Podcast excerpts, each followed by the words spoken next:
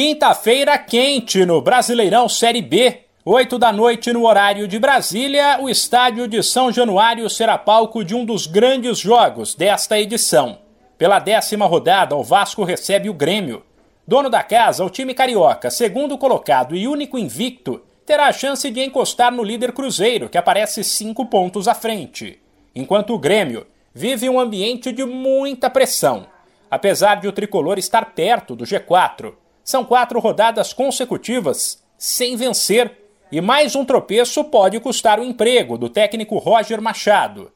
A quinta-feira de Série B ainda terá mais duas partidas, ambas às nove e meia da noite. No Brinco de Ouro tem um duelo entre os dois piores times da segundona. Guarani lanterna com oito pontos e Vila Nova vice-lanterna com nove.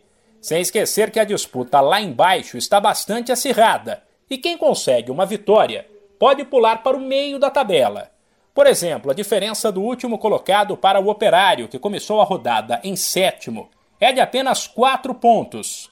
O outro jogo desta quinta será entre o Esporte, que está no G4, e a Ponte Preta, primeiro time fora da zona de rebaixamento.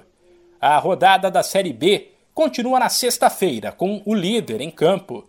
Nove e meia da noite, o Cruzeiro visita o Operário.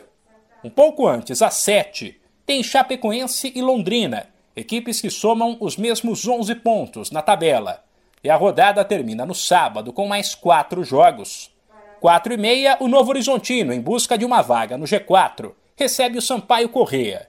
No mesmo horário, o Bahia, terceiro colocado, pega o Criciúma na Fonte Nova.